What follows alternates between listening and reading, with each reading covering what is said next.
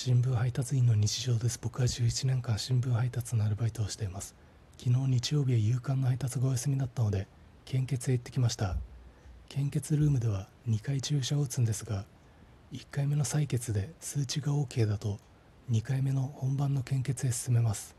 昨日1回目の採血で注射を打ってくれた看護師さんがとんでもなく上手でした。痛みが全くなく歴代ナンバーワンのうまさでした。僕がノーベルだったら賞をあげたかったんですがノーベルではないので賞をあげられませんでした。その看護師さんの名前を見ると日向坂46のメンバー小坂奈緒さんの姓名どっちかが入っていました。漢字も一緒でした。だからかと思いました。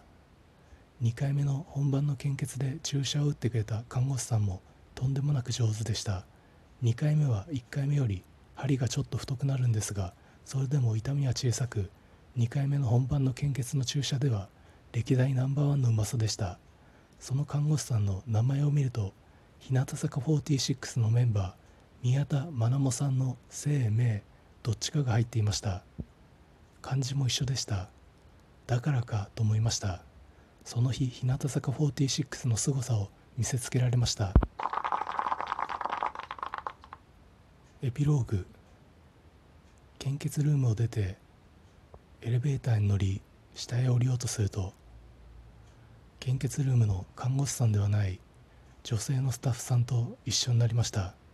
その献血ルームのスタッフさんはエレベーター内で「雨持ちこたえましたね」と話しかけてくれました。その日東京はその時間帯雨が降る予定だったんですが降りませんでした。雨持ちこたえましたねに対して僕はあみたいですね。という返しをしました。その献血ルームのスタッフさんは気をつけてお帰りください。と言ってくれました。それに対して僕はあありがとうございます。つくづく僕のこの知らない人に対しての返しは江戸時代だったら切られてたと思います。